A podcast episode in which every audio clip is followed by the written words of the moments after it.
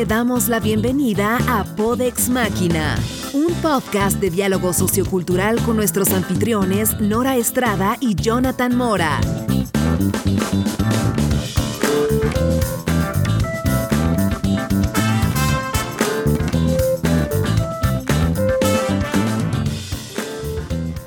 Hola Jonathan, eh, ¿cómo estás? Súper contento de estar otra vez grabando contigo. Me da mucho gusto saludarte, me da mucho gusto otra vez estar en contacto contigo, me da mucho gusto saludar a todas las personas que nos escuchan. Buenos días, buenas tardes, buenas noches. Y pues vamos a hablar de un tema, puede ser muy polémico, pero yo creo que es algo que en estos tiempos modernos es muy importante de entender y de tratar. Hoy vamos a hablar de feminismo. ¿Vamos a cubrir todo feminismo? No, claro que no. Este, no se puede cubrir todo en un episodio de 40 minutos, pero primero quiero que las mujeres calmen sus bríos porque vamos a hablar de feminismo con una persona sin vagina. Hasta donde tú tienes entendido es así. Que no te engañe la voz.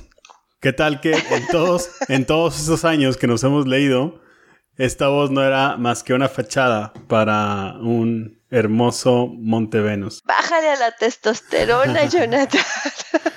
No, pero ya, listísimo. Este, no por, no por tener pene, eh, mi punto de vista va a estar polarizado hacia un punto o el otro. Ah, de eso podemos hablar más adelante, pero primero tenemos unas preguntas que nos hicieron llegar a través de nuestras redes sociales. Eh, Solo para recordarlas, tenemos nuestro Twitter, Podex Machina, eh, Facebook igual. Eh, ¿Qué más, Jonathan? Ayúdame, pues, no lo tengo apuntado. Facebook es igual, diagonal Podex Máquina, patreon.com, diagonal Podex Máquina.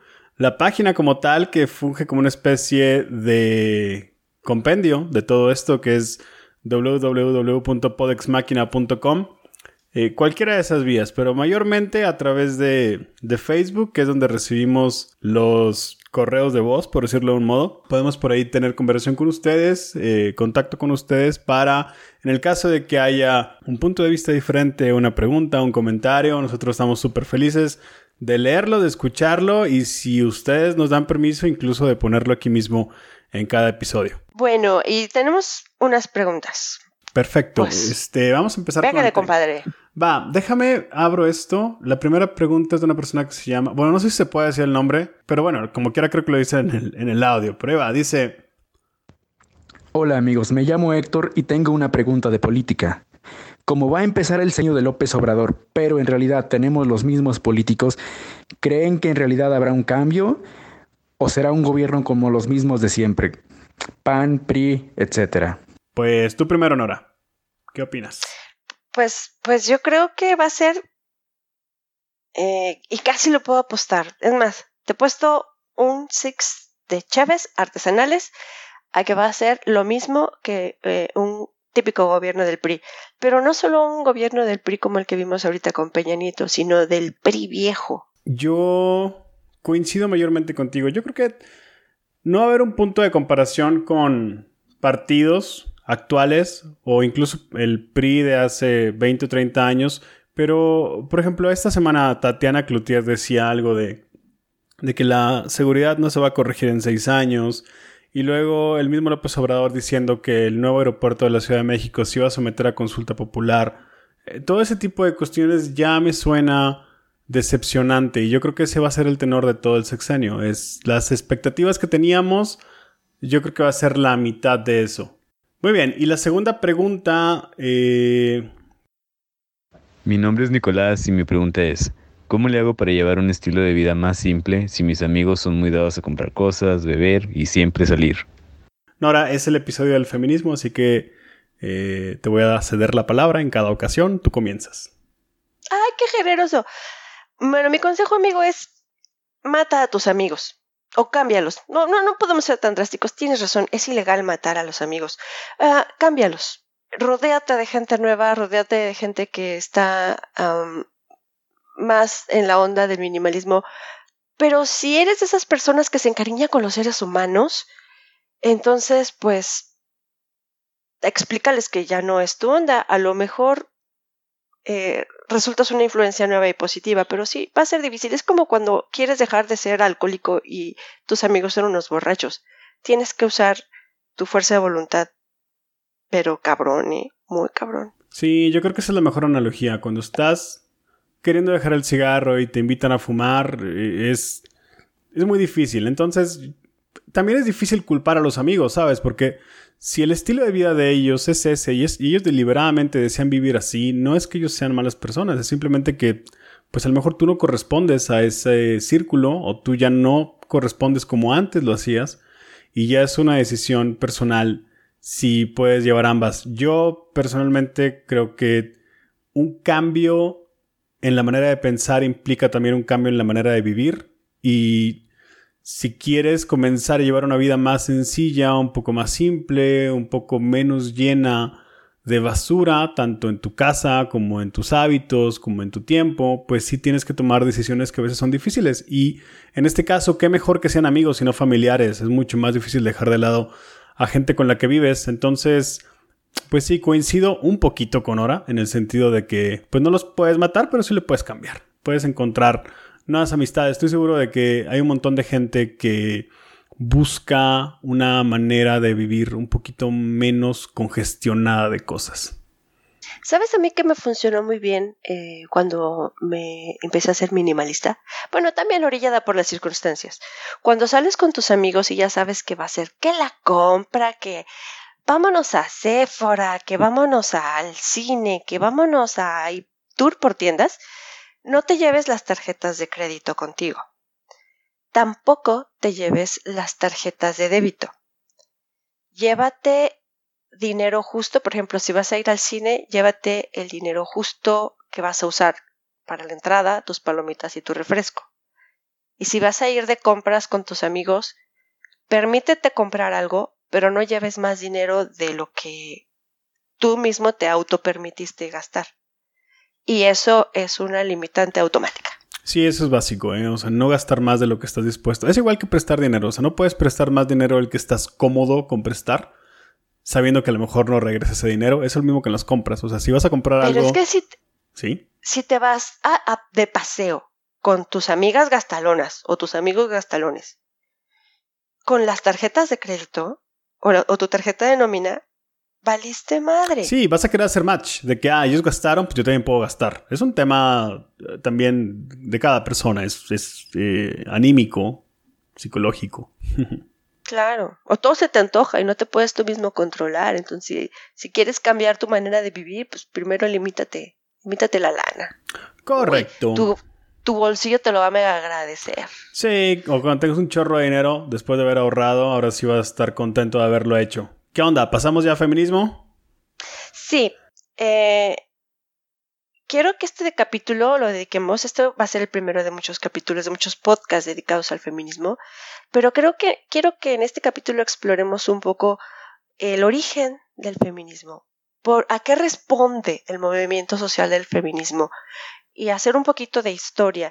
Esto un poco para entenderlo nosotros y también para que mucha gente que quiere entender el feminismo que estamos viviendo en estos días, pues, pues entiendo un poco, comprendo un poco de qué, de qué se trata todo esto. Sí, yo estoy de acuerdo. Yo creo que, yo creo que eh, tú dime, dime, dime. No, sí, dime. bueno, nada más te comento. En algún momento eh, yo quise ser feminista y quise ser militante feminista.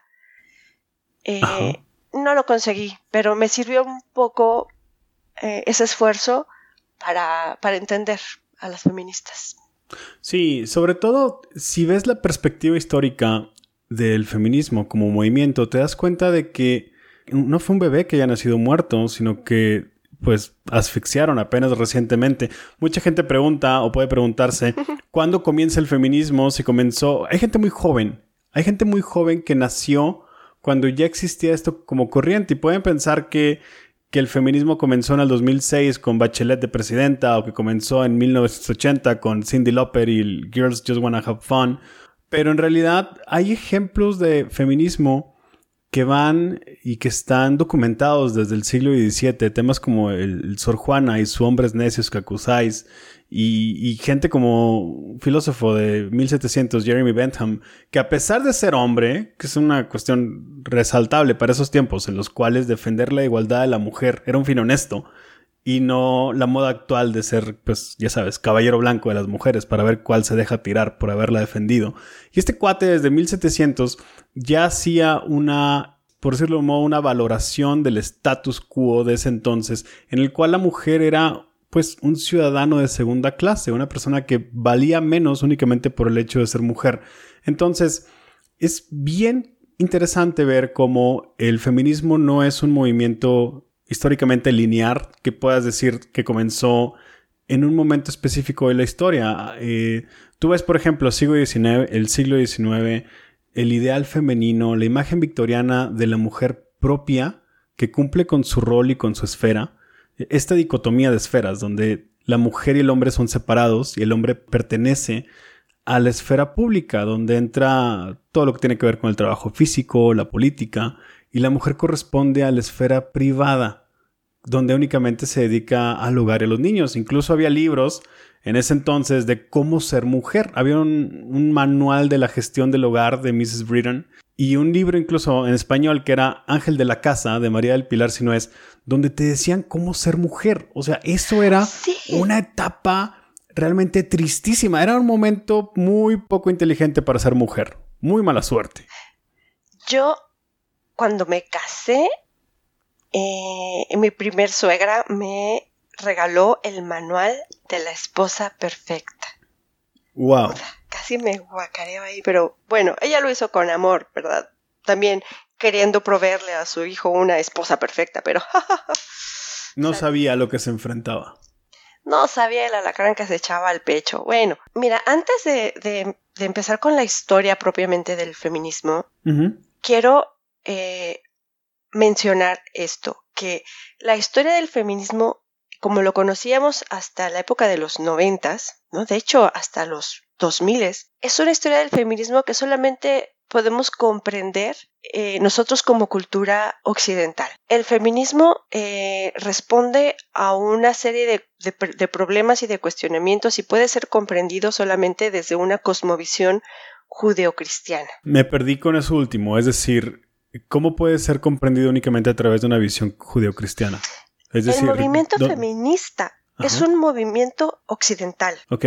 De, origen occidental. Y es, es una respuesta a partir de, eh, de que en la cultura judeocristiana el hombre está impuesto como un ser superior y se normaliza como eh, el eje, como la norma de la sociedad. Correcto. Eh, y la mujer es se define en función de lo que se espera de ella a partir de esta normalización de que el hombre es la cabeza, el hombre es el inteligente, el hombre es el que toma las decisiones y la mujer únicamente acata, obedece y satisface. Fíjate, y esto es, eh, es a partir de la, de la cosmovisión judio-cristiana. este feminismo, como lo, como lo definimos, como lo entendemos, la historia como se ha desarrollado no se desarrolló al principio en el islamismo, de hecho, allá todavía no existe esto. Correcto. en los países del sur, en, la cultura hindú, e, es únicamente para la parte occidental del, mundo. Y es que damos, damos por un hecho cuestiones que no son realmente globalizadas. Es decir, la mujer occidental tiene una, esfera de derechos y un abanico de posibilidades que muchas veces perdemos de visión que muchas culturas aún no alcanzan. Incluso el tema, aquí me estoy saltando una parte, por ejemplo, el tema de, votar no es una cuestión que vaya muy atrás. ¿eh? Estamos hablando de que si hacemos cuentas, nuestras madres votaron, pero las madres de nuestras madres no alcanzaban todavía ese derecho que hoy consideramos que es, que es elemental mediados del siglo XIX, cuando comienza esta corriente ideológica nueva de reformar la educación, reformar las leyes, reformar el trabajo y la gente se comienza a preguntar qué rol juega la mujer en todo esto, entonces la mujer y el hombre comienzan a cuestionarse si las mujeres deben votar, si deben dar clases, si deben recibir clases, si deben trabajar. Y es impresionante ver cómo hasta 1920, 1925, en Estados Unidos pueden eh, comenzar a sufragar las mujeres y posteriormente en América Latina, en Sudamérica, Centroamérica, México, 1940, 1960, todos estos países comienzan a dar ese derecho que hoy consideramos básico, pero que como tú dices, en países islámicos, países de África, países de eh, Asia del Este, todavía no existe esa eh, equidad bastante básica entre el hombre y la mujer, que es la posibilidad de ser representado por la persona que tú quieras eh, en un puesto de gobierno. Es realmente de pensarse hasta dónde ha llegado el feminismo en ciertos lugares y en dónde ni siquiera han comenzado las bases que en 100 años ya teníamos acá en México. Claro, pero hay una cosa muy importante, Jonathan. Tú estás analizando la situación social de otros países a través de tu cosmovisión occidental judeocristiana. Independientemente de que seas ateo de qué fe profeses, las bases de nuestra cosmovisión son esas. En otros países no se ve así. Es como no tenemos necesidad de esto porque para nosotros esto que para ustedes es un problema, para nosotros no lo es. Para nosotros es normal, es lo correcto. De ahí todo el pleito con, eh, por ejemplo, el punto de vista del Islam, de, de, que si las mujeres pueden o no pueden usar el hijab o el niqab, es que estamos, tendemos a analizarlo todo desde nuestro punto de vista local. Ese es un problema muy grande dentro del feminismo, que le cuesta mucho adaptarse a la sociedad en la que está tratando de atacar el problema. Hay un punto de quiebre, o debe haber un punto de quiebre, Nora, y estoy seguro de que si nos ponemos a platicar de él, a lo mejor incluso lo podemos eh, identificar. Pero si tú te das cuenta, todos los movimientos feministas de mediados de los noventas, perdón, mediados del siglo pasado, eh, comienzos incluso de este siglo, podemos considerarlos como dignos, como importantes, como necesarios. El derecho de que la mujer tenga acceso a, a medios de salud, a que la mujer vote, a que la mujer pueda decidir respecto a su sexualidad. Todo ese tipo de cuestiones, yo creo que manos abajo podemos decir que estamos completamente de acuerdo con ellas. Sin embargo, hay un punto en el cual ahorita que tú decías eh, que tú querías ser feminista y que hoy en día ya no puedes, yo estoy completamente de acuerdo contigo. A mí me encantaría decir con certeza que yo apoyo el feminismo. Y hace 20 años yo estoy seguro de que yo te hubiera dicho soy un hombre feminista. Pero hoy en día ser feminista involucra cuestiones con las que yo creo que ya no estamos tan de acuerdo. No sé qué pienses tú. Claro que sí, pero yo creo que para entender esto nos tenemos que poner un poquito académicos ¿Y cómo ves que me regreso hasta el origen del feminismo para, a través de su historia, entenderlo un poco? A ver, vamos a ver. ¿Qué te parece? Bueno, la, primer, el primer indicio del feminismo ocurre en, después de la Revolución Francesa. Ok. Perdón, mi juguito de naranja tiene gas. Ah, Orangina, te amo. Eh, es el, la primer ola del feminismo eh, reconocida como tal es el feminismo de la ilustración. Las mujeres antes de la Revolución Francesa no tenían derecho a la educación. Se les consideraba seres con una inteligencia menor, o sea, si es que la tenían. Y las mujeres se aceptaban como tal. Sí, no, pues es que mi vato es el, es el, es el hombre pensante, ¿no? Es el que toma las decisiones y todos los puestos de gobierno, todo, todo, todo era controlado por la mente eh, de los hombres, la, academia, eh, la política, todas las esferas de poder.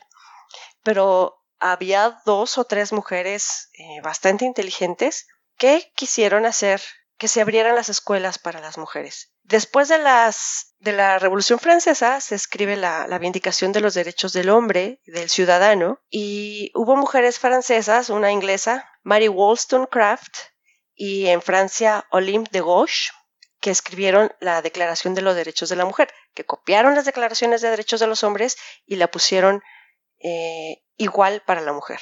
Claro que la Con lenguaje inclusive. Digo, con lenguaje incluyente. incluyente, inclusive, exactamente. O sea, claro que la gente se rió mucho de, esto, Eh, pero a fin de cuentas pusieron la primer piedra para que las mujeres empezaran a cuestionar su rol en la sociedad. Después, otra ola del feminismo, ah, bueno, esto permitió que las mujeres tuvieran acceso a la educación, a que mínimo no se les criticara o no se les reprochara por aprender a leer. Es algo que para nosotros ya es un derecho inalienable, que es la educación. E-, Ese fue el primer logro del, feminismo, la, educación. Y después, como tú ya comentaste, llegaron los movimientos sufragistas, y esto porque las mujeres eh, a, la, a la hora de demandar derechos llegaron a la conclusión de que una vez que tuvieran la capacidad de votar, el resto de las leyes se podían ganar a través de, se podían igualar a través de la vía del voto. Correcto. Tardaron años en conseguir el voto para, para las mujeres y no me acuerdo qué fue el primer país que permitió a las mujeres votar. Fue en Europa el primer país que permitió a las mujeres votar. Ahora, te platico algo bien chistoso. A ver. Suiza es el país idealmente democrático. Aquí todo es democracia. Absolutamente todas las leyes se votan hasta las leyes más estúpidas, como la a principios del año votaron si la televisión debía dejar de ser eh, cobrada o, y podía empezar a ser gratis y aceptar publicidad o no.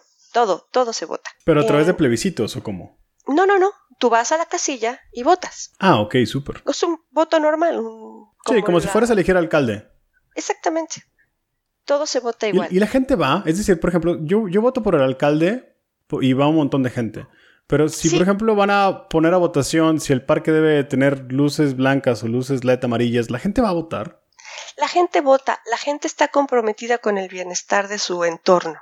Eh, es, otro tipo de, civilidad, de civismo, es otro tipo de civismo. Pero bueno, aquí en el cantón de Ginebra se vota en urnas, eh, la gente se para el domingo, va a vota y ya para la tarde los votos están contados y a la siguiente semana ya se tiene un resultado de si la ley pasó o no pasó.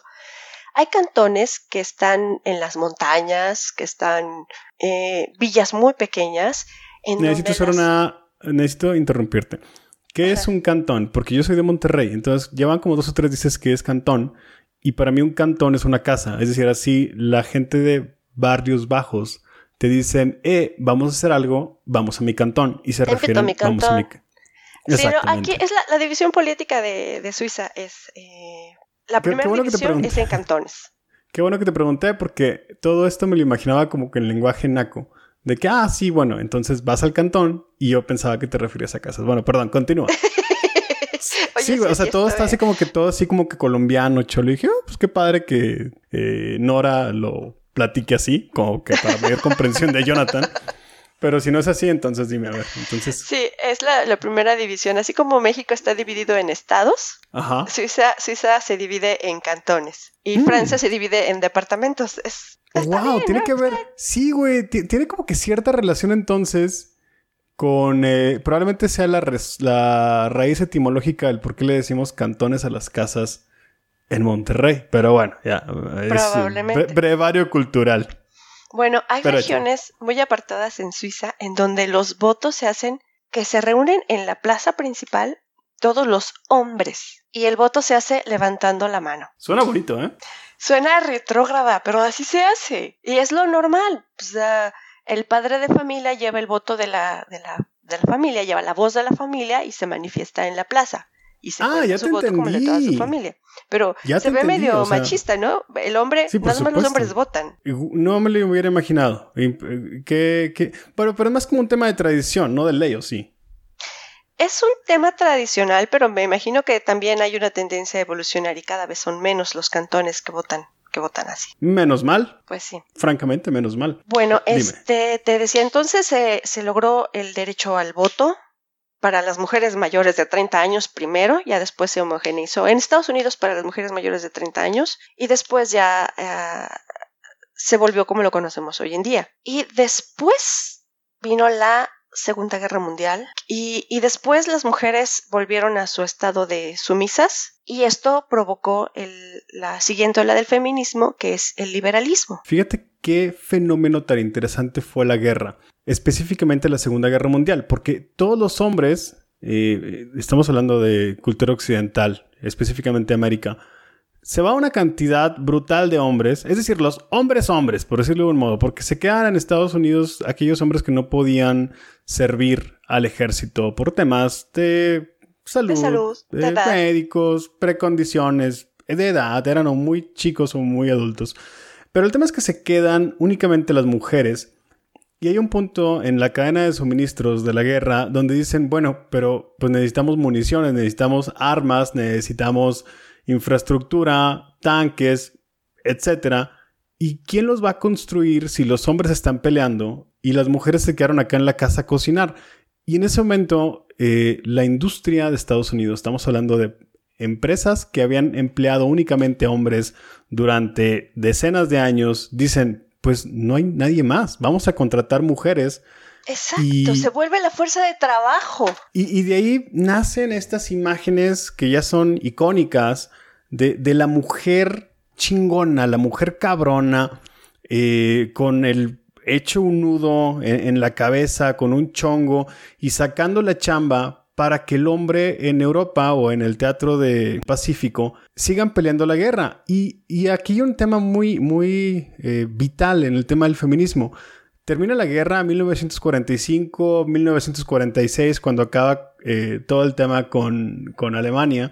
Empieza el juicio en Nuremberg, bla. Y regresan los hombres a América y se encuentran con que las mujeres que dejaron ya no son las mismas, porque ya son mujeres que hoy le diríamos empoderadas porque ya no saben únicamente trapear, lavar y cuidar niños, ahora saben ensamblar automotores, saben crear municiones, saben cómo funciona una línea de producción, una cadena de suministro, y eso cambia completamente la expectativa que tiene la mujer incluso de sí misma. Exactamente. Entonces cuando regresan al hogar, que ahora son hogares eh, con lavadoras, con tecnología, están las televisiones, está el modelo de la esposa de los sesentas, eh, pero la mujer está insatisfecha porque precisamente ya se empezó a empoderar. Correcto. Y esto da pie a la ola del liberalismo. Ojo, seguimos hablando de la cultura occidental. Y es cuando viene seguimos la hablando, seguimos hablando de un feminismo necesario por un tema de equidad. Es decir, a pesar de que había pasado lo de 1940 a 1945, todavía no podíamos hablar de una sociedad en la cual ambos géneros fueran iguales y ambos roles fueran aceptados. Entonces, todavía no llegábamos a ese punto. ¿Qué seguía? Viene la liberación sexual. Finalmente. Finalmente, bendita liberación sexual. Afuera, afuera sostenes, se inventa se inventa la pastilla anticonceptiva, es un invento mexicano, by the way. No sabía, wow. Eh, sí, es un invento mexicano. Y entonces la mujer puede empezar a decidir acerca de su salud reproductiva. y esto le da libertad de ejercer su sexualidad en la misma manera en que la ejerce un hombre. Y entonces el, el puje en esta ola del feminismo es queremos que exactamente las mismas libertades que tiene un hombre las tenga una mujer. Y si hacemos una recapitulación de lo que la mujer había logrado para 1970, ya tenemos que la mujer ya podía votar, ya podía trabajar, ya podía dar clases y recibir clases, ya podía vestirse como un hombre y vestirse como ella quisiera, y aparte también tenía el poder de tomar decisiones respecto a su sexualidad. Yo creo que cuatro o cinco avances clave para comenzar a hablar de una sociedad equitativa que respetara los derechos de ambos géneros. Y la salud, el acceso igual a la salud. Que esto es algo de lo que todavía eh, los países de Medio Oriente no, no, han completamente conseguido. La, la salud, el, un procedimiento médico llevado a cabo sobre una mujer tenía que ser decidido y aprobado por su esposo o por su padre. Correcto. Y a partir de la, de, de la época del sufragismo, incluso antes las mujeres ya podían tomar decisiones de salud sobre sus propios cuerpos. Todavía no llegamos a, a, tener el control total de nuestros cuerpos y de eso podemos hablar más adelante. Todavía está en regulación el término legal, la terminación legal de, del embarazo. el, el aborto. Cierto. Y yo creo que en nuestra cultura es de las últimas cosas que quedan por arreglar. Pero hasta ahorita tenemos esto, exactamente como tú dijiste, educación, salud, trabajo, eh, no igual pagado, no igual, eh, no, no en las mismas condiciones, no en los mismos puestos, pero se tenía todo eso hasta ese punto. Te digo, entre más pasa el tiempo, probablemente veamos que los avances ya no sean tan grandes como antes. Ya no hay brincos cualitativos como pasar del no poder votar al poder votar. Pero recientemente apenas estamos hablando de noventas, dos miles, la posibilidad de que la mujer se divorcie legalmente, con facilidad, de su esposo, es algo que, de nuevo, mucha gente da por sentado que ha existido con facilidad por siempre, pero la realidad es que todavía hace 15 o 20 años divorciarse era un show, era un tema. Hoy en día haces un proceso bastante sencillo, de manera completamente legal, y un tema de 4 o 5 meses ya estás divorciada, lo cual antes pues no existía. Entonces ya se llega, en esta etapa ya se llega a algo que podemos considerar como una equidad completa de géneros. Pero ahorita hablabas del tema laboral. Es cierto, por ejemplo, yo me siento todas las mañanas en una mesa donde hay 12 gerentes, producción, materiales, supply chain, finanzas, recursos humanos, todas las áreas que puede tener una industria y los 12 son hombres. Y es una cuestión que yo en lo personal pues me siento, me doy cuenta, reparo en que no está representada la mujer en la industria tanto como en otras áreas. Poco a poco ya vemos que, van escalando. Pero ahí sí cabe el cuestionamiento, el por qué la mujer no avanza tanto como el hombre. Me estoy desviando un poquito de la conversación, pero yo sí quiero que me platiques cuál es tu opinión. Yo personalmente siento que la natalidad, el hecho de tener una familia, trunca mucho la carrera laboral de una mujer. Y a mí se me hace un tema tristísimo, pero hay mujeres que llevan una carrera ascendente, estelar dentro de la industria o la política, y de repente pues tienen un hijo, dejan de trabajar por un periodo de uno o dos años, y o ya no vuelven a la industria, o regresan a la industria y regresan desde un puesto más abajo donde estaban, ahora con la responsabilidad de atender a un niño y a la vez trabajar y ya no destacan tanto como los hombres. Y esa es, siento yo, la raíz medular del por qué la mujer no gana lo mismo que un hombre, no ocupa los mismos puestos que un hombre hoy en día. No sé qué piensas tú. Eh, sí, estoy totalmente de acuerdo. La estructura laboral, las leyes que protegen al trabajador, tipo de contratos, cómo se establecen los contratos, no contempla el trabajo de cuidados que tiene una mujer en ciertos periodos de su vida. En la India, esto me lo platicaba una profesora de la India, una profesora, una profesora investigadora, cuando tiene un bebé, mm, te dejan dos años estar en tu casa con todo tu sueldo. No seis meses o tres meses como es en México, no. En la India te quedas dos años en tu casa. Y tu, tu proyecto de investigación se extiende cuatro años extras sin evaluación. Son dos años que te quedaste en casa con tu bebé y dos años que te toma reencarrilarte en tu, en tu trabajo, en tu investigación. Y después de esos cuatro años, otra vez se te somete evaluación y ya se te renueva o se te quita o le da como a todos los demás. Eh, y a, eso, a nosotros nos falta todavía como pueblo mexicano llegar a ese, a ese nivel. Hay ojalá otros que países, un día...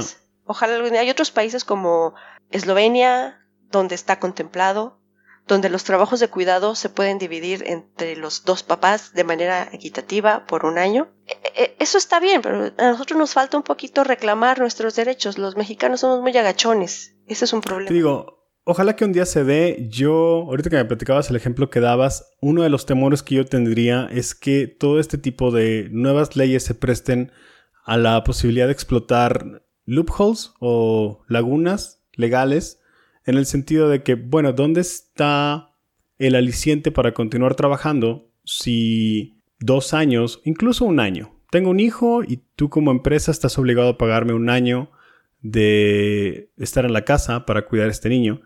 ¿Y dónde está lo que a mí como empresa me respalda de que tú al término de ese año no vas a deliberadamente tener a otro niño para gozar de esta prestación. Pero bueno, es un tema medio shady y medio eh, escabroso. Pero te digo, ojalá que se pudiera dar y ojalá que fuera de una manera regulada para que no provoque la, explotación de este tipo de, beneficios. Claro, ahora, bien.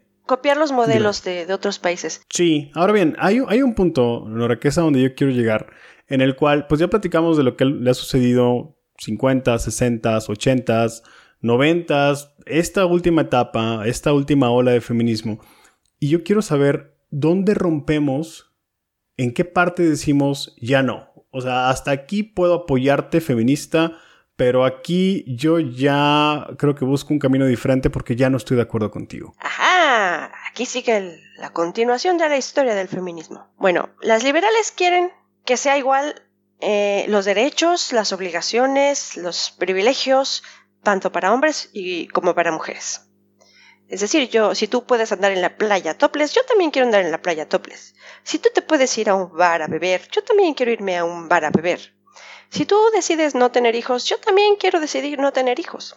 Luego en los 90 eh, aparece un, un grupo de feministas que dicen, no, a ver, espérate, es que esa no es la solución. Buscar libertad de derechos, perdón, igualdad de derechos e igualdad de libertades no es la solución. El problema es el estilo que rige, el, pensamiento que rige nuestra sociedad, que es el patriarcado. Entonces, la única manera de conseguir que de verdad tengamos los mismos derechos, que de verdad tengamos las mismas libertades, es acabar con el sistema del patriarcado de raíz. De ahí el término radical, no de extremismo, no de extremismo, eh, el término de feminismo radical proviene de, que hay que atacar el problema de raíz. Entonces, el pleito del feminismo radical es contra el pensamiento y la estructura social basada en el patriarcado. Correcto. Es, decir, si, resumimos el, feminismo liberal, más allá de pensar en opresión, lo que ellas defienden es la necesidad de crear equidad eh, entre ambos géneros. Es decir, me basta con que tú y yo tengamos los mismos derechos. Y este feminismo, no sé si llamarle, pues no sé si sea conservador, radical o, ultra feminismo, es que no basta con eso, es, derrocar el sistema actual. Y, y eso nos lleva a conductas un tanto más extremas, ¿no? Es cuando el feminismo radical se radicaliza. Y eh, suceden cosas como qué, como por ejemplo estamos hablando de las chicas estas que se aparecen en las iglesias con los pechos de fuera, con, con consignas contra la iglesia católica y todo eso, ¿no? Las chicas estas de, ¿cómo se llama? Eh, ah, FAM, no me acuerdo cómo se llama el grupo este, son las que me imagino que coinciden con esta manera de ver el feminismo, ¿no? Claro, eh, acabar, derrocar el sistema social basado en el patriarcado que es el sistema que, nos rige a nosotros, implica muchas cosas. Primero, el desprecio a la propia feminidad. Todo lo que es femenino es despreciado. Toda la manifestación de feminidad es despreciada. Eso es lo que dicen las feministas radicales. Sin embargo... Te voy a decir, voy a hacer un paréntesis. ¿Sabes cuál es mi feminista favorita? Mi feminista favorita es la que no sabe que lo es. La que hace las cosas bien, la que es chingona, la que es cabrona, sin la necesidad de ponerse esta etiqueta de feminismo. Eh, para mí el caso o el ejemplo más claro que tengo es Aranza, una persona que yo admiro un montón porque Aranza vive una situación similar a la mía, en el sentido de que yo me siento a la mesa con 12 hombres que son gerentes para discutir temas de la empresa y Aranza hace lo mismo, se sienta en una mesa con 10 hombres pero la diferencia es que ella es mujer, es la única mujer eh, con un puesto al nivel que tienen los demás y que ella lo lleva con una responsabilidad y con un profesionalismo mucho mayor que el resto. Y eso no provoca que se autodenomine feminista, es simplemente una mujer chingona que no se deja vencer por el establishment, por el status quo de que el hombre es el que rige.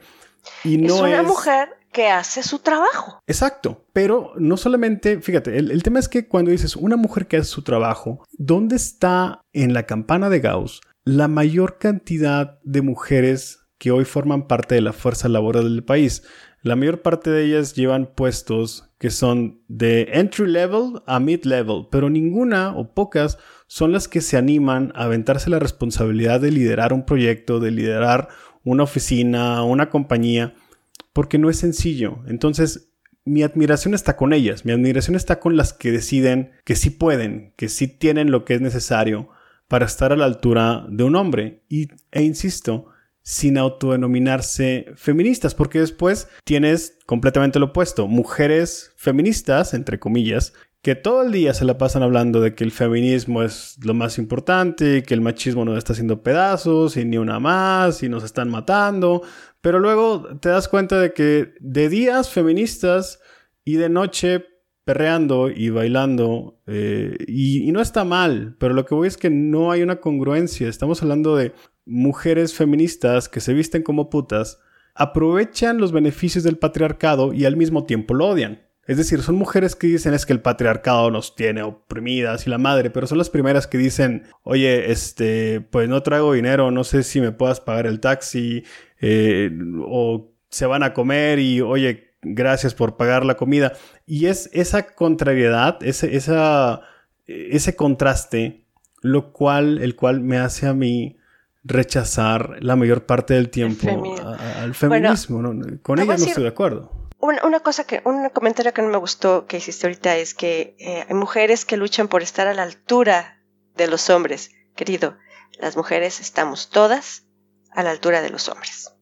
En cuestiones laborales y todo. Nunca vas a ver, nunca vas a ver la misma cantidad de mujeres en puestos gerenciales que hombres. O sea, e, es estúpida, son estúpidas las cuotas de género. Lo son. Claro eh, que lo son. Y, hay una... Sí, dime. Es por la siguiente razón. Nunca va a haber las mismas mujeres en puestos gerenciales que hombres. Igual tampoco va a haber, tampoco vas a ver hombres pariendo en las salas de parto. Correcto, pero una de ellas, en una de ellas hay una obstrucción biológica evidente y en el otro no lo hay. Y, cuando te digo que las mujeres no están al mismo nivel que los hombres en un ambiente laboral, no es una crítica hacia la mujer, pero mm, yo me voy a los números. De nuevo, eh, ¿cuántas empresas en México están dirigidas por hombres y cuántas por mujeres? No estoy cuestionando, no, cuestiono la capacidad de la mujer para dirigir, sin embargo, sí cuestiono la decisión de tomar, perdón, eh, el, el hecho de tomar esa decisión y decir yo también puedo. No son muchas las que lo hacen. No, eso es una cosa que el feminismo eh, radical promueve, esa manera de ver a las mujeres. Es que si no alcanzas éxito laboral, fracasaste como feminista.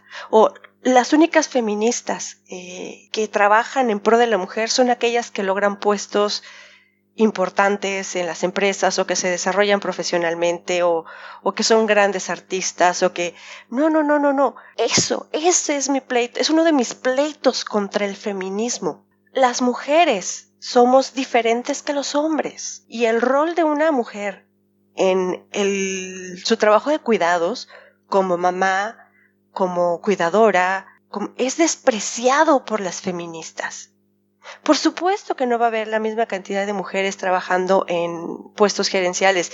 Un hombre tiene toda la vida para desarrollarse y la mujer tiene la posibilidad de hacer eso o de criar una familia. Y si estás hablando que tienes 50% de hombres en la población y 50% de mujeres en la población, con las mujeres teniendo tantas opciones para desarrollarse, no solamente profesionalmente, pues las matemáticas son directas. He estado viendo temas de cuotas de género, porque es un tema que vamos a ver en México. ¿Ves el tema del gabinete de Trudeau? Donde el 50% por ley son mujeres.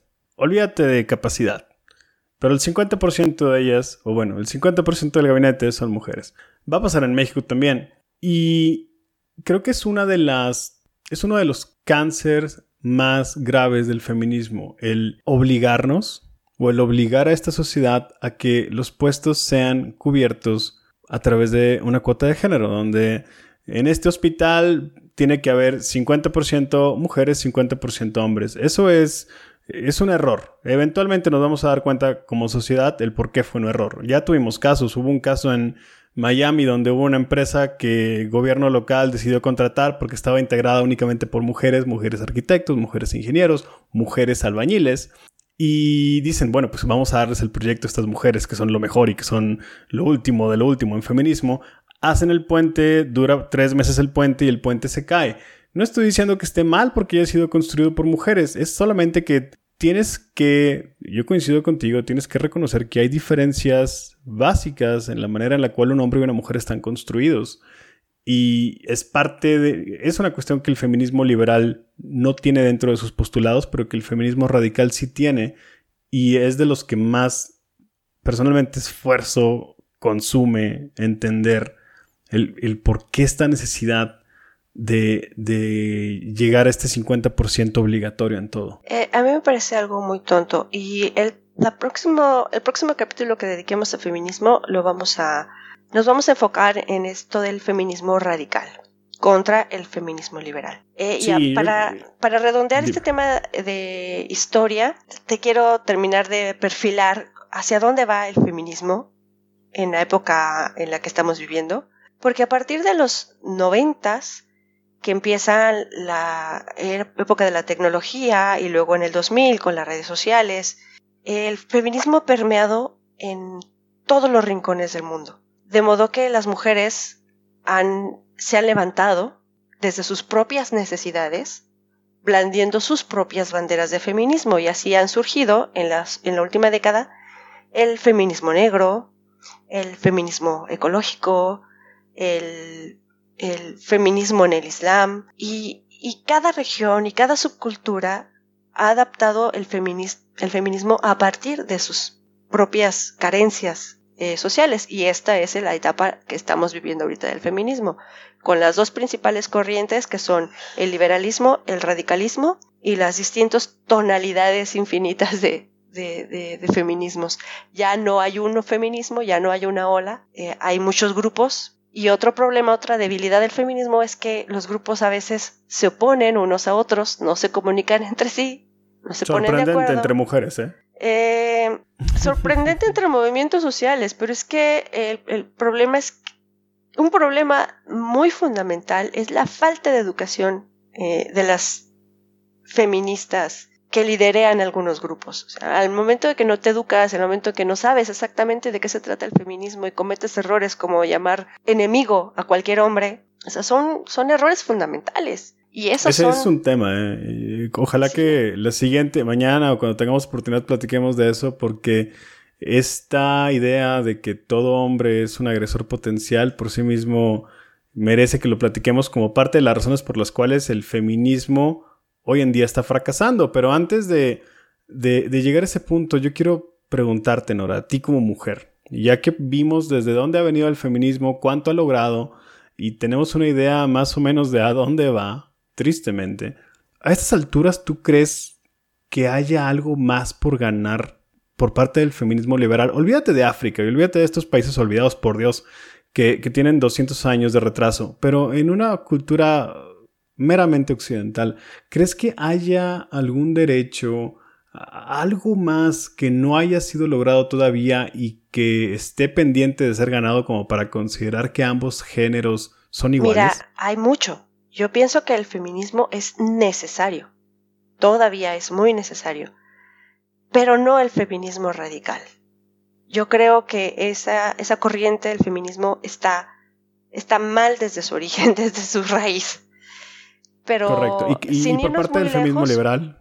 Por parte del feminismo liberal o, quizás incluso una corriente nueva que responda a las necesidades de las mujeres actualmente. Eh, por ejemplo, la salud total, eh, el control total de los cuerpos de las mujeres por las mujeres, mientras el, aborto no sea legal en todo el país. Esa todavía es una batalla que se tiene que luchar. Otra cosa que sí es em, un problema de cosmovisión es que en muchas regiones, sobre todo en las menos educadas, pues en las zonas rurales, y a mí me tocó verlo porque mi papá fue médico en una zona rural, las mujeres son propiedad. Las mujeres son tratadas como, como una propiedad y las mujeres se asumen a sí mismas como una propiedad. Y eso determina cómo se tratan a ellas mismas, cómo acceden a la salud, sus decisiones. Y por eso eh, hay cosas como los feminicidios, que sí existen. Existe el feminicidio, aunque a veces hay asesinatos que son maltratados como, como feminicidios. Pero eso es algo muy importante, eso es algo de muy, de muy alto impacto en nuestro país que necesita ser tratado desde una perspectiva feminista. Y, y, también la, que yo creo que este es un problema que viene solamente a partir de, de, unos años para acá, que es la sexualización de las niñas menores de edad. Eso es otro tema que tiene que ser atacado por el feminismo. Esa sexualización de los niños está muy de la mano o muy bien llevada por el liberalismo, no por el feminismo liberal, sino por el liberalismo como corriente política, que tú ves medios de comunicación de izquierda, eh, celebridades que tienen una relación muy cercana con la izquierda, tienen esta fantasía y esta manía y esta costumbre de hacer ver mayores a niñas que tienen 12 años, 13 años. Esta niña, la protagonista de Stranger Things, es un ejemplo clarísimo de una niña que ahorita debería estar siendo niña y que ya la tratan como un adulto de 25 años, con unas poses en revista que pertenecen a Madonna de los 80s. Qué triste y qué, qué retrógrada. Es decir, creció tanto el feminismo que llegó un punto en el cual, a través de los derechos básicos de la mujer, le dieron este, e, esta torsión enferma de, comenzar a maquillar a las niñas desde los seis años. Es un tema, ¿eh? Bastante, bastante es un tema. cruel. Yo no estoy segura de que la culpa sea 100% del, del feminismo o de, o de la, del liberalismo en general, promovido en buena medida por las redes sociales. Pero yo creo que esta sexualización de las niñas es un tema que tiene que ser abordado por el feminismo y que el feminismo mismo se ha negado a hacer no se ha tratado correctamente. Eso, la violencia contra las mujeres, todo, bueno, eh, a mí me parece muy necesario, pero yo no creo que la solución esté en el feminismo radical. Yo creo que en todo caso necesitamos una nueva ola de feminismo.